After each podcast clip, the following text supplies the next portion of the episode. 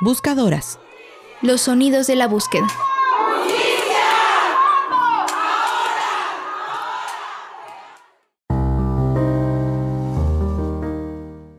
Más o menos se puede sintetizar como una situación de pérdida confusa que es consecuencia de no saber si un ser querido está vivo o muerto, ausente o presente. Ella es Mayra Ledesma Arronte, profesora investigadora de la Universidad Veracruzana y exdirectora de la Dirección General de Cultura de Paz y Derechos Humanos, quien explica lo que significa la pérdida ambigua, situación que enfrentan los familiares de personas desaparecidas. Esta eh, se corresponde a esta pérdida ambigua cuando las personas no están físicamente, pero se mantienen psicológicamente presentes. Es decir, habitan los espacios, habitan las casas de las familias la pérdida ambigua eh, tenemos que entenderla como un fenómeno ocasionado por un contexto social y no como una patología personal, por lo que es equivocado diagnosticar a los familiares de personas desaparecidas como estrés postraumático, porque el origen es de carácter social y político, y ello contribuye a esconder la violencia y contribuye también a garantizar la impunidad, lo que provoca que se prolongue el sufrimiento de las familias. Este tipo de pérdidas son más complejas, pues los familiares no tienen la certeza de lo que sucedió con su familiar.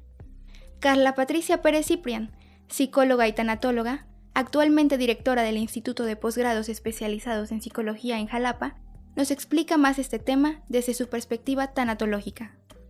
La tanatología es una disciplina integral que se encarga de encontrarle sentido al proceso de la muerte. Cuando hablamos de pérdida, pues no hablamos solamente de la muerte de un ser querido, sino eh, otro tipo de pérdidas y la desaparición de uno de los familiares eh, es, es una de las cuestiones que nos ponen en crisis. Lo que la persona quiere es una cuestión de realidad, está buscando certeza de qué es lo que pasó con su familiar. Entonces, esto lo hace más complejo. Es muy desestructurante en la psique de la gente, porque la gente necesita saber qué pasó, necesita la verdad, necesita, eh, y si está muerto, pues ver el cuerpo o, o, la certeza de que esos restos son de su familiar y poderle dar eh, sepultura y poderse despedir, poder hacer el cierre. Dice Mayra Ledesma. Carla Patricia nos habla más sobre el tema y explica qué es lo que se trabaja en el trato tanatológico a familiares de personas desaparecidas. Trabajamos en esos sentimientos que le generan porque muchos de estos sentimientos que se generan son producto precisamente de esta imaginación, de este sobre estar pensando, se pueden desencadenar mm, e, en este momento muchos problemas de salud mental, ¿sí? Pueden desencadenarse episodios de ansiedad, ataques de pánico, eh, episodios depresivos, eh, algunas personas, bueno, eh, trastornos somáticos, eh, desarrollar incluso enfermedades. Entonces, la tanatología va a ayudar al manejo de estas emociones, a procesar esa pérdida, a hacer una resolución de duelo, a estabilizarlos emocionalmente también valdría la pena decirlo espiritualmente y yo aquí quiero hacer este paréntesis que espiritualmente no implica una religión como tal. Recordemos que estamos hablando de una disciplina, eh, sí, integral.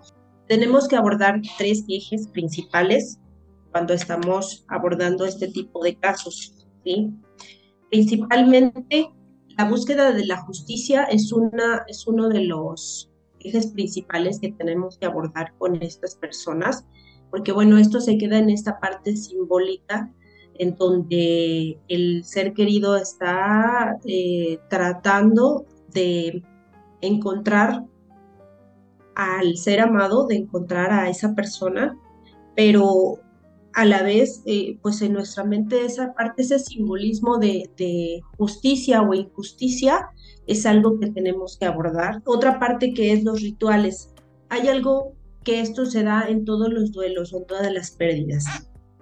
Mencionan algunos autores que cuando nosotros eh, afrontamos una pérdida, lo que necesitamos es algo que nos confronte con la realidad. Entonces, normalmente lo que nos confronta con la realidad ante una pérdida es tener un cadáver, tener un cuerpo. Y ese es el impacto que hace que a partir de ahí empecemos a procesar el duelo. Goretti Espinosa Aguilar, quien busca a su padre, desaparecido en 2013, es integrante del grupo Buscando a nuestros desaparecidos y desaparecidas Veracruz. Ella explica el duelo desde su experiencia. La ausencia es un duelo a medias. Nunca puedes terminar el duelo porque no, no sabes nada, no sabes si está muerto o no, no tienes... Para los humanos es muy importante ritualizar. El poder tener una despedida, el poder tener un panteón, el poder tener un lugar en donde llorar. O una razón. Sin embargo, otros enfoques mencionan que no se puede hablar de duelo, como el que nos dice Anaís Palacios, integrante del Instituto Mexicano de Derechos Humanos y Democracia. En el caso de los familiares de personas desaparecidas no se puede hablar de duelo hasta que no se encuentra una persona sin vida. Tiene un, un principio político y social que es como recuperar esta consigna, ¿no? De vivos se los llevaron y vivos los queremos. Como mamíferos, como especie, como seres humanos, necesitamos vernos, necesitamos tocarnos, necesitamos despedirnos y por eso la importancia de los ritos eh, funerarios, de los rituales de despedida. Esta es una cápsula de la serie Buscadoras, Los Sonidos de la Búsqueda, a cargo de Ana Lilia Martínez y Brisa Gómez, una producción para Radio Universidad Veracruzana. Agradecemos a Mayra Ledesma Ronte, Anaís Palacios, Carla Patricia Pérez Ciprian y a Goretti Espinosa Aguilar. La música es de Radio Francia.